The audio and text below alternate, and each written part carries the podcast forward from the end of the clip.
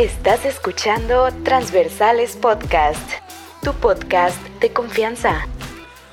Pues hola amigos, bienvenidos a otro episodio más de Transversales Podcast. El día de hoy estamos con Leo Collado. Leo, ¿cómo estás? Muy, muy bien, ¿y tú?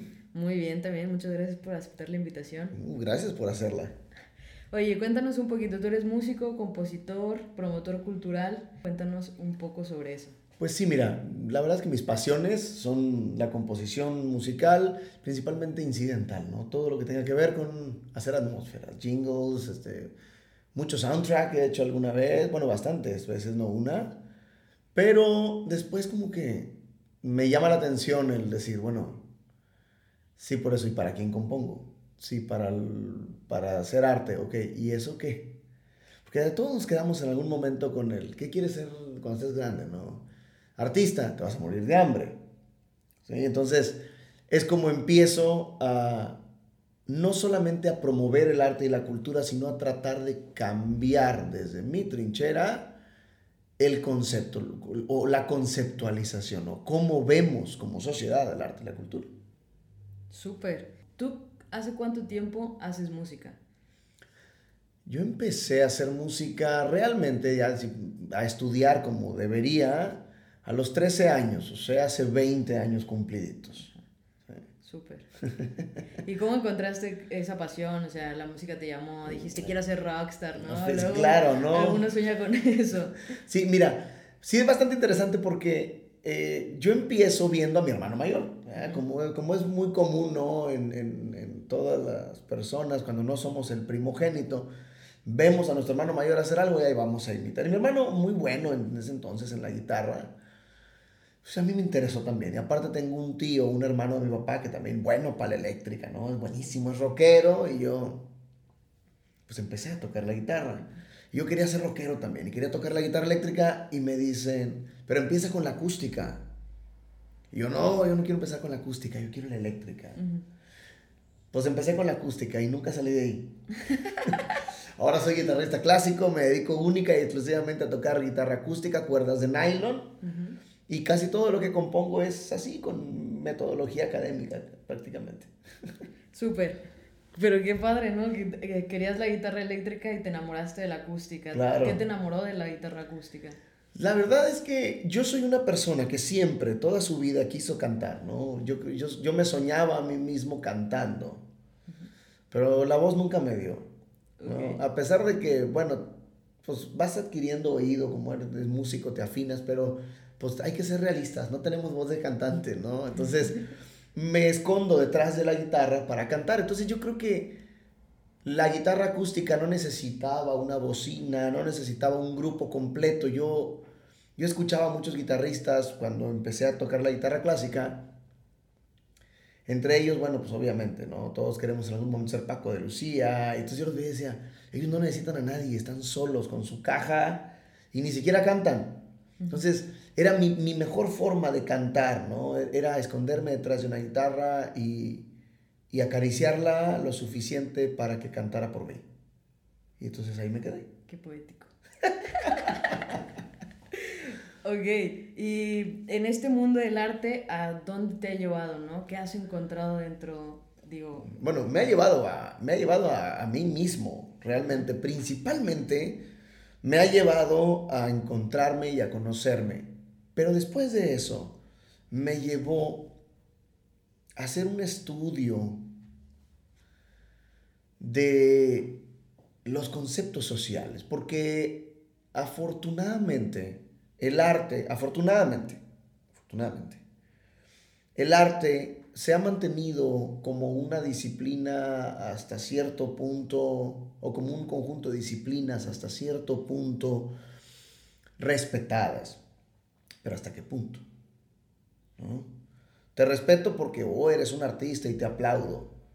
Pero luego la gente cree que la paga del artista, que el artista verdaderamente vive del aplauso. Y no es cierto.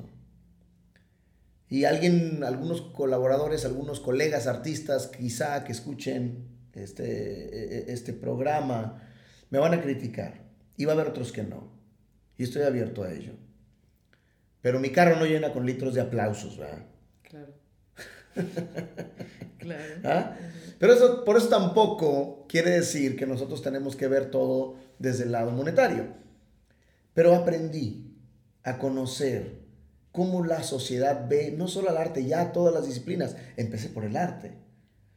Y entonces eso fue lo que me llevó a querer modificar ciertas cosas en la sociedad que yo creo que son piezas claves para que podamos llegar a ser una sociedad en, verdad, ¿no? La sociedad, como la define el diccionario de la Real Academia, palabras más, palabras menos, es grupo natural o formado de personas para resolver problemas o para resolver situaciones eh, en conjunto, ¿no? Para el bien común, para lograr un bien común. Palabras más, palabras menos. Si nosotros no logramos subsanar eso, entonces no somos sociedad, somos solamente un grupo de personas. Y yo creo que debemos pugnar por ser una sociedad. Y en eso también se basa a qué nos dedicamos cada quien. Porque si queremos hacer un grupo y entre todos resolver cualquier problema de carácter social, pues entonces tenemos que encontrar nuestras cualidades, nuestras aptitudes, ¿no? Y saber para qué somos buenos cada quien y saber que todo tiene un uso. Decía el maestro de ¿no? Que si el arte no cumple una función social, no sirve. Entonces, el arte también sirve para cambiar, para mejorar la sociedad. Yo siempre he dicho que nosotros también podemos poner un tabique para la construcción de un mundo mejor a través del arte. Y ahora hay que formar ese tabique y empezar a ponerlos. Ir a donde está la construcción social y poner nuestro tabique. No solamente el véanme, soy artista y véanme porque soy artista y tienen que disfrutarme. Y si hago una canción bien fea como las que hago yo y, le exijo a todo mundo, oye, te tiene que gustar porque soy artista, ¿no? No. También todos yo creo que tenemos que cambiar un poquito cómo conceptualizamos las cosas. Sí. Pero definitivamente el arte me llevó a enamorarme más de la sociedad, porque el arte nos cuenta una versión alterna de la realidad, que no está despegada de ella, sin embargo está vista con unos lentes diferentes. ¿no?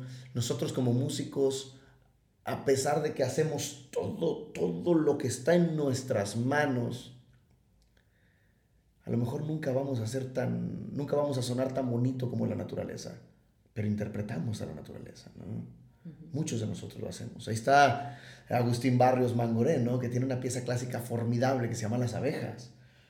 Y realmente tú escuchas la pieza a guitarra clásica y dices, sí, son abejas, ¿no? Lo que está sonando. O incluso te pongo un ejemplo más moderno.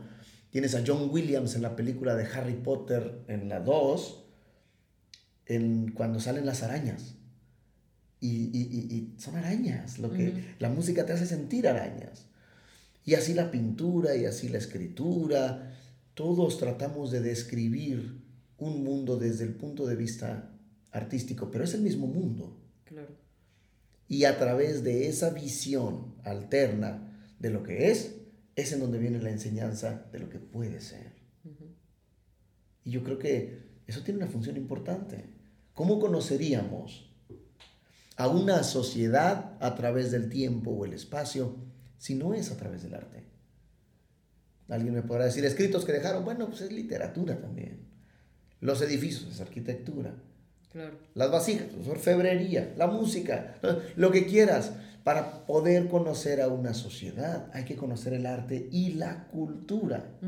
Y no hemos entendido qué es cultura. Yo creo que eso es lo importante. El primer paso es que nuestra sociedad entienda qué es cultura. Tenemos un problema de conceptos. Sí, total, total. Entonces, eh, recapitulando un poco, ¿no? ¿Ah? Eh, el arte como una función social. Eso es a lo que queremos llegar. Claro. Tú tienes un proyecto, no, recuerdo que me contaron, un proyecto con, eh, con niños. Sí. Cuéntame un poco sobre eso. Fíjate que el proyecto con los niños nace cuando trabajé en conjunto con otro grupo, con otro colectivo de personas valiosísimas y que tienen, tienen muchas aptitudes también.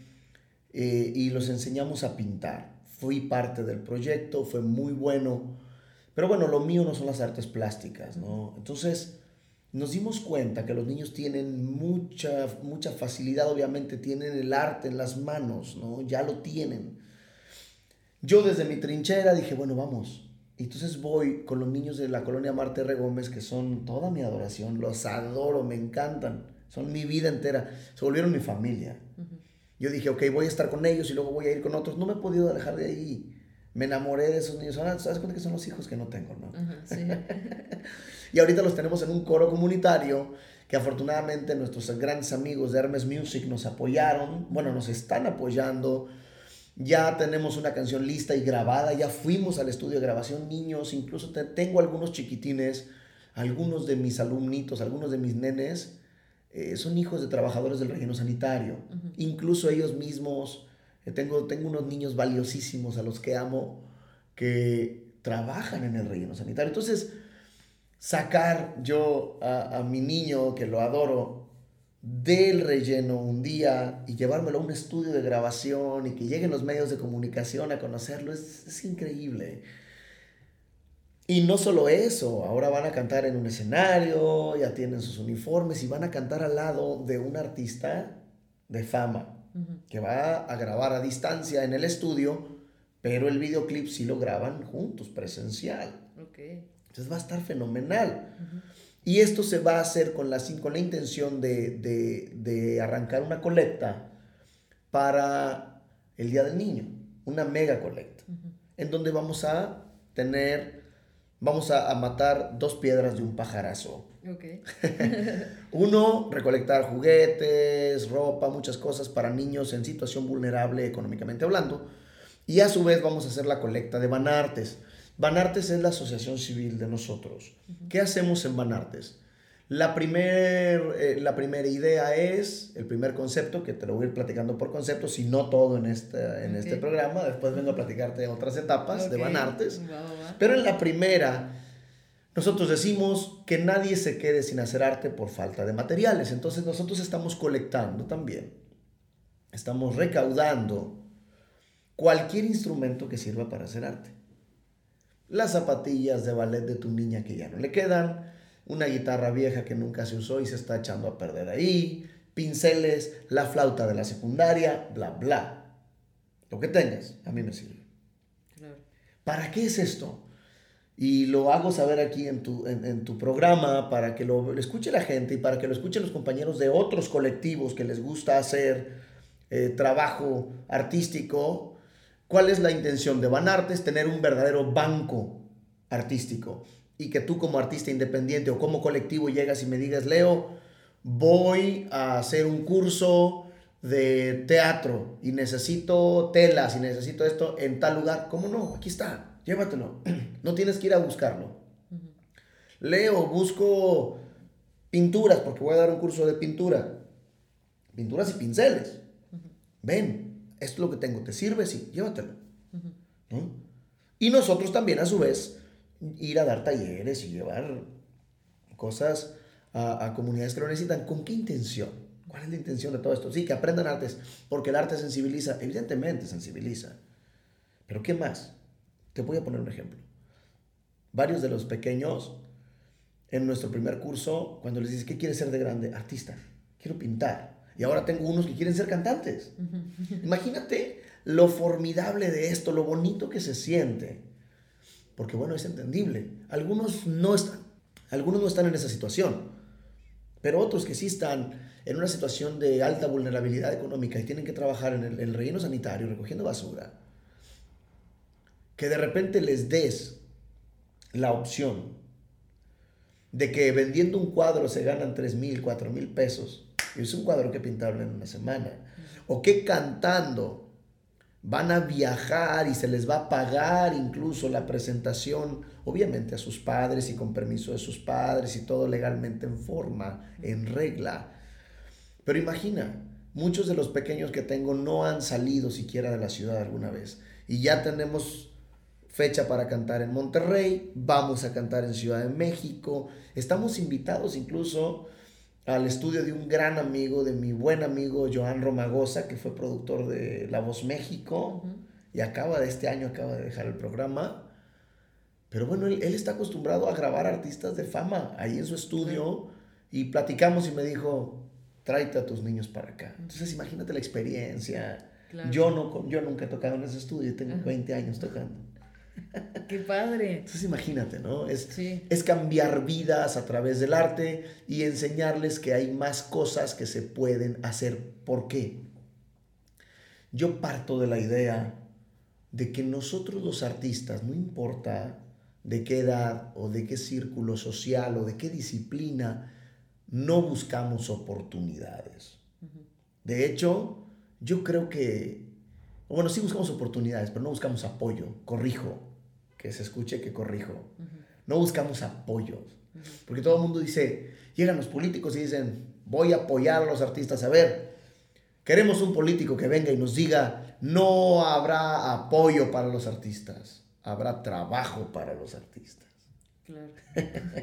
¿Sí me explico? Sí, totalmente. Entonces, Imagina, ahora hay muchas ciudades en Europa, incluso algunos, algunas áreas de la Ciudad de México, en donde los altos, los cruces de calle son muy artísticos.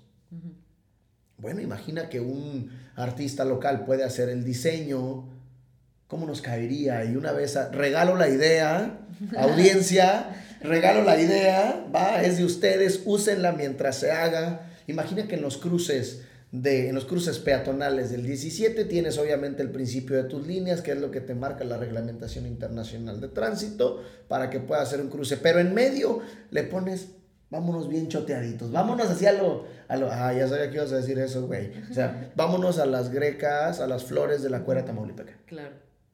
O sea, vaya, digo, yo estoy diciendo tonterías, yo no soy artista plástico y en los letreros de alto, bla, bla, bla, bla, que haya experimentación artística, que haya manifestación del arte y que un artista local, local haga el diseño y que mis niños puedan venir a pintar esos diseños y que se les pague por ello.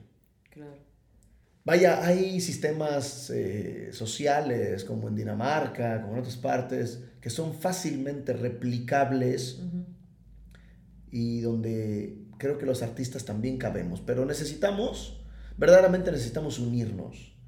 ¿Por qué? Porque me encanta que la sociedad se organice. Es momento de que la sociedad se una y, y, con base en sus temas de interés, con base en lo que los mueve, pidan a los congresos, a los parlamentos, abogar por sus derechos, por sus condiciones de desarrollo en la sociedad. Pero lo que es triste es que si vamos a buscar los derechos, nos tenemos que formar detrás de los perros. Y me encantan los perros, amo los perritos. Pero los animalistas ya se juntaron y fueron a pedir sus leyes y sus condiciones a los... Y los artistas no. Claro. Entonces tenemos que hacer fila detrás del gato, ¿no? Así como que primero, el gato y luego yo. me encanta. Entonces, pero es parte de nuestra, es parte de nuestra historia, ¿no? ¿Y tú por qué crees que, que los animalistas ya lograron... Eh, juntarse y que y hacer todo un grupo y los artistas todavía no... Porque la violencia contra, contra los animales se ve. Claro. Ah. Y la violencia contra los artistas o contra otros grupos sociales no se ve, porque no es una violencia física. Pero dime tú si no va a ser violento que, que muchas actividades artísticas no merecen tener un seguro social. Totalmente. Claro, sí. Ajá. Entonces, la violencia contra nosotros no se ve. Porque incluso es inconsciente. Estoy seguro que no hay un ser tan perverso en los gobiernos que diga, no, que no tengan seguridad social. No, claro que no. Solamente que, bueno, a ver, yo soy administrador público, yo soy abogado, soy politólogo, tengo tanto trabajo y lo entiendo y admiro, porque sí admiro a los políticos, mucho. A ver, tengo tanto trabajo agarrando una ciudad, agarrando un estado, agarrando un país, y yo como legislador me llegan iniciativas de todo tipo, más las que yo propongo porque tengo, pa, pa, pa, pa, tienen tanto trabajo que no se sienten a pensar, oye, oye, compadre, ¿y los, los artistas tendrán seguro? O sea, no, no es así. Entonces, tenemos que ir nosotros, no a pelear. No, todo el mundo, peleamos por nuestros derechos. No, nosotros los artistas no tenemos que pelear. Tenemos la facultad de convencer haciendo muchas cosas. Claro. Y, y, y, por ejemplo, bueno, entrando en ese tema un poquito, como eh, decíamos, ¿no? Eh, o sea, los artistas no, no, tienen seguro. como, y me dices, pues es que nadie se pone a pensar en nosotros, ah, ¿no? Y, pero esto viene desde hace cuánto, ¿no? O sea, cuánto tiempo llevan existiendo los artistas oh. y cuánto tiempo llevan promoviendo la cultura, las artes. El seguro es un ejemplo. Hay mil cosas que se pueden decir en un congreso respecto al arte. Pero ¿desde cuándo viene esto? Es muy interesante. Realmente el arte en, en, Grecia, por eso digo yo, ¿qué dirían los cretenses si ahora nos ven que solamente nos dedicamos a entretener cuando ellos escribieron la historia y la crónica, por así decir, cuando ellos son los que le relataron al mundo moderno una de las sociedades con mayor florecimiento en Occidente, o la de mayor florecimiento en Occidente, ¿no? Ellos eran respetados y eran, wow, o sea, incluso piensa en Da Vinci, piensa en Miguel Ángel, piensa, eso ya es en Roma, ¿no? Sí. Y si nos venimos acá a Mesoamérica, ¿Qué me dices de Nezahualcóyotl, el poeta, o Tlacael, el que, que bueno, eso aviento de una vez también la crítica, que me escuchen. en, en, Reforma, ¿no? En la Ciudad de México, eh, eh, ese paseo de la Reforma lo hizo Tlacael. Yo quiero preguntar en dónde está la, estatua de Tlacael. Porque a cómo, cómo se pelearon como Hatfields and McCoys, ¿no? Como gatos y ratones por quitar la estatua de Colón y ponerla de una mujer indígena. Y yo pregunto, ¿en dónde está la de Tlacael, el que fue el que hizo esa, esa avenida? Entonces, ha ido evolucionando el mundo, eh, las cosas han ido cambiando y entonces es en donde, nos, en donde está la convergencia de lo que amo con lo que hago, que es lo que te decía hace rato. Eh, nosotros también podemos poner un tabique para la construcción de un mundo mejor. ¿En qué momento nos quedamos fuera del diseño de esto? ¿No? Y bueno, tiene todo un sentido. Recuerda que los artistas también siempre a lo largo de la historia hemos sido precursores de movimientos sociales fuertes. Y sí, sí hubo una intención perversa en algún momento de la historia en el siglo XX para detener esa corriente. No, no nos olvidemos que que los artistas o el arte, no los artistas, el arte, para no quitarle ni darle mérito de más a nadie, que todos los artistas merecen mérito, los que hacen, los que ejercen. Este, pero bueno, el arte tiene un poder tremendo. Por ejemplo, digo, esto es como, una, como un preludio para lo que te voy a decir, pero hubo una vez en la historia del cine en los Estados Unidos que casi quiebra una empresa de ropa interior de, hombre porque salió un personaje que no usaba camiseta interior y se dejaron de vender. Entonces dije, no, no, no, no, no, no hagas eso. Entonces tuvieron que sacar otro personaje en otra película que solamente usaba camiseta interior para que volvieran a venderse. ¿no? Claro. Entonces, ese es el impacto. Incluso eh, cómo, cómo se vendió el capitalismo en algún momento con esa caricatura que se llamó Joe, the King of All Workers, que es una caricatura de 10-12 minutos, y se vendió la idea del capitalismo y era buena idea, ¿no? Y luego también este, eh, una canción que se usa en todos los niveles educativos en los Estados Unidos y sí se, sí se logra el objetivo, cómo se hace una ley. Hay una canción que se llama I'm Just a Bill y que te enseñan cómo se hace una ley en los Estados Unidos. Entonces el arte tiene ese poder. Y si en algún momento se le intentó mermar su capacidad de, de bueno, su, su, su, campo de acción. ¿Sí? En tú nomás entretén. ¿no? Órale, vete a entretener. Porque si te metes en estos temas no me gusta mucho. Y después de eso, nosotros también empezamos a, a alejarnos un poco, generalmente también los artistas, muchos artistas, suelen sentirse no entendidos por la sociedad y eso causa una segregación, eh, bueno, una autosegregación eh, en el artista y eso, bueno, tenemos que irlo cambiando también poco a poco. Pero, ¿en qué momento creo yo que se da el tiro de gracia, que falla, que falla al arte, porque no era, no, era con intención de pegárselo al arte, era para muchas cosas. Cuando nos enseñaron, y eso lo hablé con nuestro amigo Andrés en una plática que tuvimos muy buena, le digo, yo creo que la falla está en nuestro concepto de éxito. Porque nosotros pensamos o nos hicieron creer que el concepto de éxito es la acumulación de bienes materiales. Si bien es cierto que la acumulación de bienes materiales es parte del éxito, yo no creo que sea el concepto de éxito. Yo creo que es mucho más extenso. Yo creo que el concepto de éxito va mucho más allá de solamente acumular bienes materiales.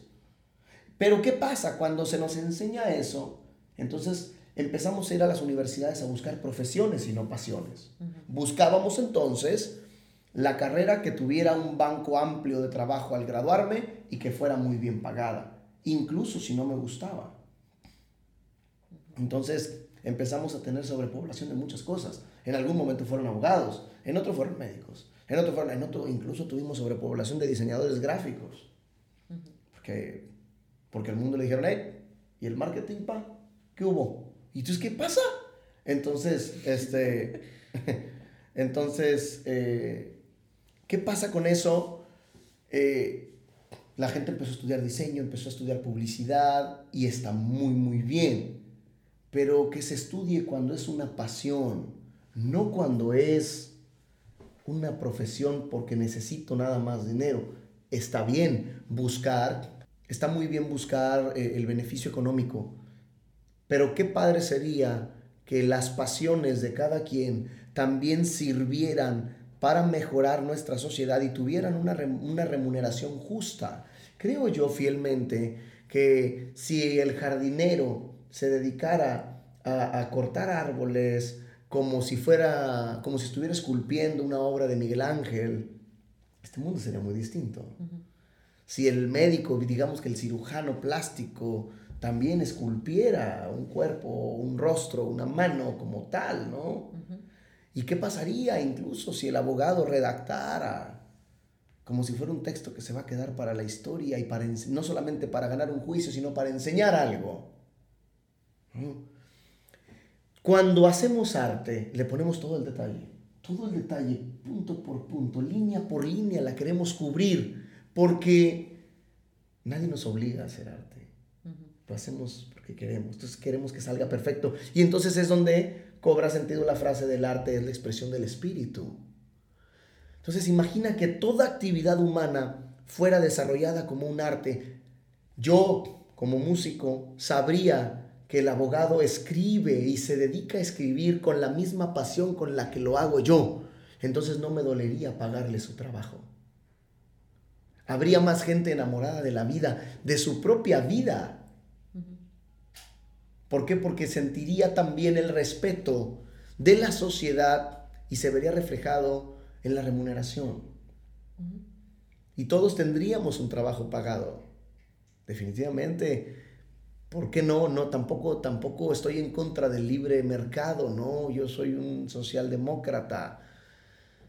¿Cómo no? A lo mejor va a haber trabajos que requieren un poco más de especialización, un poco más de tiempo, que requieren, que requieren más cosas. Entonces, ¿por qué no? Que un trabajo o, un, o cierto, cierta acción en un trabajo valga más que otra en otro. Eso no tengo problema pero que haya respeto. Y para que pueda haber respeto tiene que haber entendimiento. Y para que haya entendimiento, primero uno tiene que entenderse a sí mismo. Por eso decía hace rato, ¿a qué te digo el arte? Pues a conocerme a mí y luego a conocer a los demás. ¿Sí? Entonces, una vez que te enamoras de ti y de lo que haces, vas a entender que quizá todo mundo ama o quiere amar lo que hace. Y entonces hay que empujar al mundo a eso. Busquemos profesiones y no perdón, busquemos pasiones y no profesiones solamente. Y hagamos que sea posible que nuestras pasiones también aporten al mundo, porque es cierto, si yo pido, yo le dice el maestro Juan Salvador, tú le pides a la vida, pero dime qué le ofreces. Yo como artista te pido, pero ¿qué te ofrezco? Entretenimiento. Bueno, me vas a pagar lo que quieras pagarme cuando necesites que te entretenga. Claro. Pero ¿cómo te puedo aportar algo yo a través de la música? ¿Cómo te puedo aportar algo yo a través de la pintura? ¿Cómo te puedo, a, cómo te puedo este, eh, aportar algo a través de la, de la cocina o a través de la medicina o a través de la abogacía o a través de... Pon el nombre que quieras. ¿Cómo? Y en ese sentido, pugnar para que las cosas funcionen. Y, y yo sé que es obvio, ¿y qué, qué, aporta la medicina? Pues muchísimo, no manches, todos la necesitamos. Pero imagínate, imagínate que tuviéramos médicos, y yo sé que me van a atacar por lo que voy a decir, la crítica va a ser muy grande, pero yo creo fielmente que, que los médicos deberían de, de, hacer su, de, de hacer su labor, de desempeñar su trabajo, pretendiendo que la medicina algún día deje de existir. Y es una utopía. ¿Por qué? Porque para que la medicina deje de existir, todos deben estar sanos para siempre. Es una utopía, eso no va a pasar. Pero que lo hagan con esa intención de voy a sanar tu cuerpo con la intención de que nunca vuelvas a necesitar medicina. ¿No? Entonces, habría mucha responsabilidad en el suministro de medicamentos. En ahí te encuentras todavía muchos médicos que te dicen, no, todavía no necesitas, todavía no necesitas medicamento, ve a tu casa, haz esto, come esto, ah, cuídate de esta manera. O sea, ¿por qué? Porque la intención es que el cuerpo funcione, ¿no? Que, que, que, necesitamos que los médicos estén más enamorados de la salud que de la medicina. ¿Sí? La medicina es una herramienta. Y eso está genial. Conozco grandes médicos a los que admiro y siempre voy a estar agradecido con ellos porque me han enseñado incluso del arte a través de la medicina. Pero, como decía hace rato, que el abogado escriba, no con afán única, única y exclusivamente de ganar un juicio, sino de que no se vuelvan a cometer esos errores, de cambiar las cosas, de dejar un precedente, de enseñar algo al derecho futuro, ¿no? Entonces, creo que todos podemos hacer esto. Imagina esto. Sabemos que en, los, en el primer año de pandemia los sistemas educativos colapsaron a nivel mundial. Pero ¿qué hubiera pasado si los artistas hubieran sido incluidos en el diseño de los programas educativos? Porque se cayó la educación, pero ¿a cómo, subió, cómo subieron las plataformas estas de películas por internet? Y los niños y los adultos aprendimos cosas que a veces ni siquiera queríamos aprender, chingado. Pero vimos varias veces la serie, vimos y nos aprendimos un diálogo, una tal, o un dato que dieron ahí, nos lo aprendimos. Y a lo mejor no lo queríamos aprender, pero lo aprendimos porque nos entretuvimos.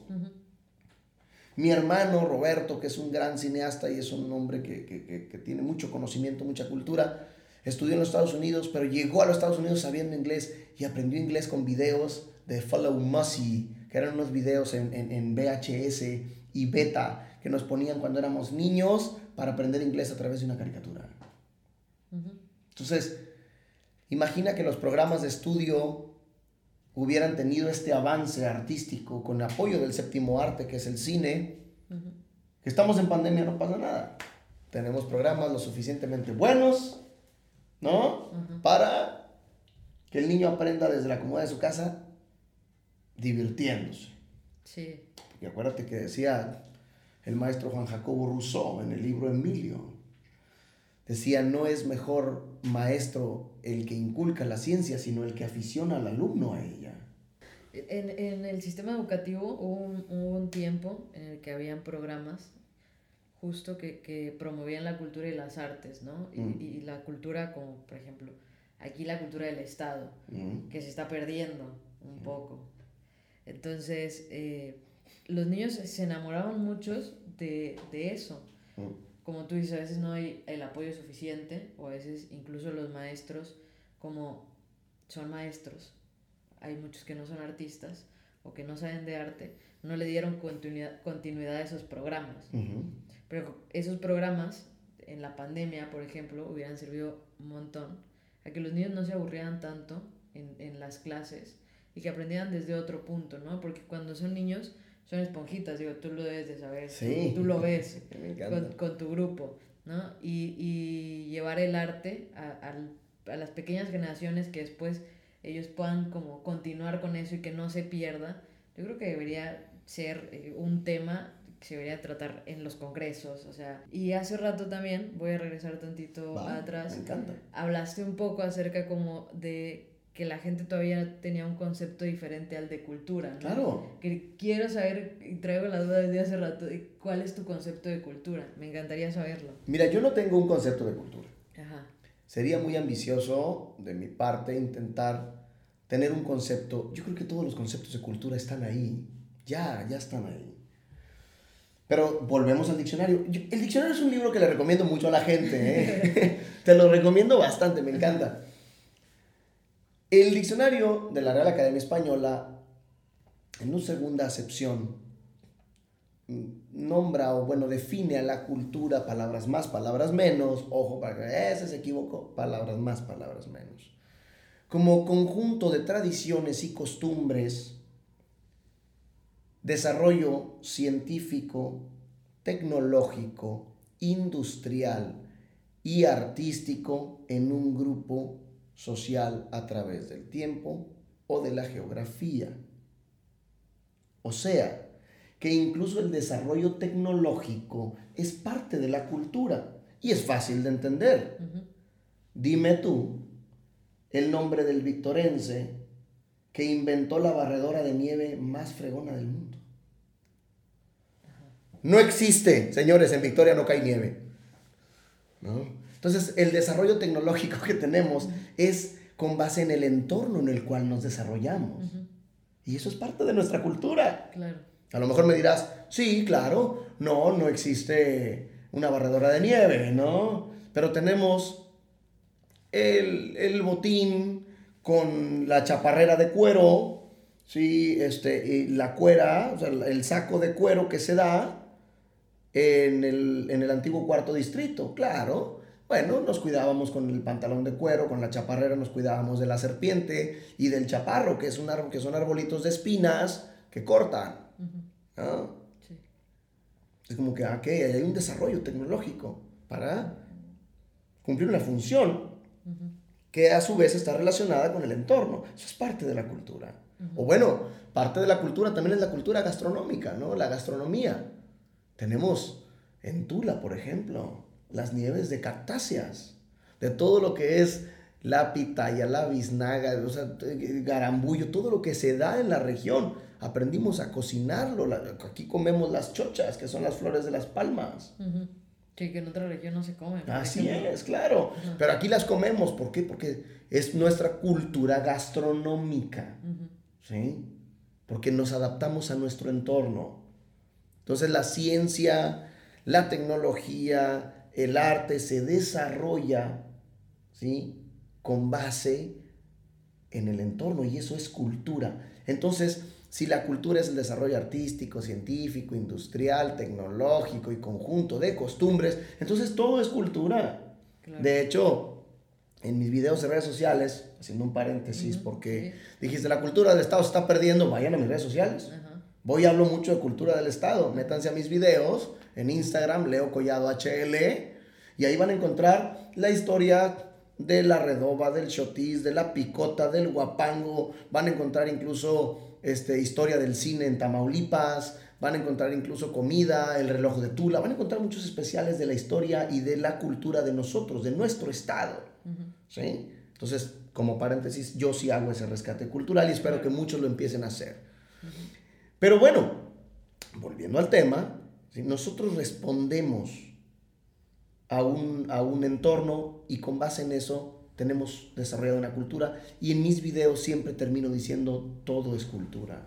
Claro. Todo, entonces, ¿qué pasa? Necesitamos volverle a enseñar a la gente que todo es cultura, no importa qué hagas, a qué te dediques, siempre vas a estar, eh, vas a estar dentro de la cultura del lugar al que perteneces, ¿no? Entonces, hagamos cultura. ¿Y cómo hacemos cultura? Viviendo, vive. Haz tu trabajo, hazlo de forma artística, expresa tu espíritu, ayuda a subsanar necesidades sociales en el entorno en el cual te desarrollas y entonces harás que cualquier cosa a la que te dediques vas a estar dentro de la cultura. Todo es cultura. Entonces, claro, ese es el concepto de cultura. Y creo que debemos ponderarlo. Debemos enseñarle a todo mundo que todos somos parte de la cultura. Cuando entendamos eso. Claro. Y cuando cuando una administración eh, pública responsable se dé cuenta de este concepto, todo va a dar un giro. Total. Va a cambiar. Total, sí. Concuerdo totalmente contigo y, y está súper padre la, la definición que tienes y que acabas de compartir. Digo, si actuamos desde desde ese principio, yo creo que haríamos las cosas pensando diferente, ¿no? Como, ok, si hago esto, esto va a repercutir en la cultura de mi municipio, de mi estado, de mi país, qué sé yo, ¿no? Se pueden hacer cosas grandes pensando desde ahí, partiendo desde ese punto, que todo lo que voy a, o sea, todo lo que hago es cultura, de a, partir de ahí se pueden hacer grandes cosas. Mira, esto es muy sencillo. Acabamos de decir que el desarrollo científico, bla, bla, bla, bla, bla, o sea, la cultura se desarrolla en relación a el entorno. Lo que quiere decir que si todo lo que hacemos lo hacemos para responder al entorno en el cual nos desarrollamos, estamos creando identidad. La identidad está ligada al progreso. La cultura entonces también lo está. ¿Por qué? Es muy sencillo. Si queremos quedarnos a vivir en una ciudad como la nuestra, en Victoria, queremos vivir cómodos, queremos vivir bien, porque nos sentimos victorienses. Claro. Estamos aquí, queremos que cuando vengan a visitarnos o que cuando hablemos de nuestro municipio, la gente venga y se entretenga y nos sentimos como pavorreales cuando, wow, está bien padre acá el mirador, no sabía que esto estaba en el municipio de Victoria wow, los fósiles, ¿no? Wow, este, miren Victoria y esto, mira la comida, mira la música, mira esto, qué padre, genial, me gusta. Y qué bonito también sentirnos de aquí, no querernos ir porque nos sentimos identificados, es decir, tenemos una identidad fortalecida y entonces qué, pues no queremos baches, no queremos problemas de agua, no queremos problemas eléctricos, queremos calles bonitas, arregladas, queremos negocios, queremos, queremos decir en Victoria puedes ir y encuentras todo. ah, no, es que en Victoria no hay, no, tienes dónde comprarlo, tienes dónde ir a buscarlo. Es genial. Ahora el que se va. Imagínate que el que se va se puede ir presumiendo de dónde es. Soy de Victoria. Está hermoso. En Victoria no batallas, ve, ve a Victoria. Te va a encantar. Vas a encontrar lo que quieras comprar, vas a encontrar lo que quieras de entretenimiento, vas a tener mucha cultura, vas a tener lugares que visitar. El que se va quiere presumir y el que se queda quiere vivir bien. Eso es identidad. Y ambos pugnan por el progreso, uno para poder gritar a todas luces de dónde es sin que le dé vergüenza, y el otro para poder disfrutarlo. Entonces eso es progreso. La identidad está ligada, ligada al progreso y la, y la, identidad está ligada a la cultura. Todo es cultura. Ya. Súper. Antes de cerrar este episodio que estuvo súper interesante, esperemos que se repita luego a, armar acá. Invitamos a nuestro gran amigo Reper. Órale, Andrés, ¿estás invitado? Y al aire, estás invitado, entonces vale, dale, vas para adentro. Que se venga el debate, estaría, estaría genial, ¿no? Como armar algo así. Pero bueno, antes de cerrar, estamos haciendo una playlist en este podcast y queremos que nos recomiendes una canción para poner en nuestra playlist. Órale. Eh, ¿quieres una canción que me identifique a mí? O sea, sí, sí, que la gente cuando la escuche diga, ah, esto me recuerda al episodio de Leo Collado. Leo Collado, ok. Se van a enamorar igual que yo, ¿sí? Porque nos habremos enterado que como sociedad vamos a llegar muy lejos, vienen cosas muy bonitas para nuestra ciudad, para nuestro estado, si todos nos ponemos a trabajar en esto. Y es una canción que habla de la tempestad, de la dificultad de las cosas. ¿sí? Y cómo al identificarnos con, con nuestra propia tempestad, haz que se, dice en una frase en la canción, haz que se parezca a ti la tempestad, ¿no? La volvemos nuestra. La tempestad del grupo Buena Fe, que es mi grupo favorito. ok, ok, súper. Pues ya para cerrar, ¿Cómo estás en redes sociales? ¿Cómo te puede encontrar la gente? Leo Collado HL en Instagram, o sea, pegadito, y ahí les va a mandar a mi perfil, Leo Collado, ya. Como quiera, inconfundible. Pelado de chongo, medio artista, medio loco, ahí estoy. En Facebook igual, este, diagonal Leo Collado HL, ahí estoy. Twitter igual. También en Twitter tengo otro tipo de opiniones, un poco más políticas, menos artísticas, pero bueno, también siempre estoy a través del arte como quiera. Y bueno, también tengo TikTok. Y en TikTok saco bastantes, eh, saco 30 segundos de cultura, donde doy datos curiosos rápidos.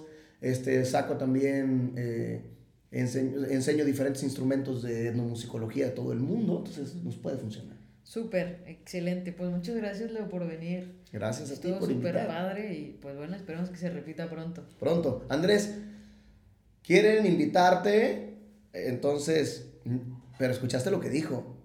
Sea, que venga el debate. Estás invitado a debatir conmigo, maldito. Vente, aquí te espero.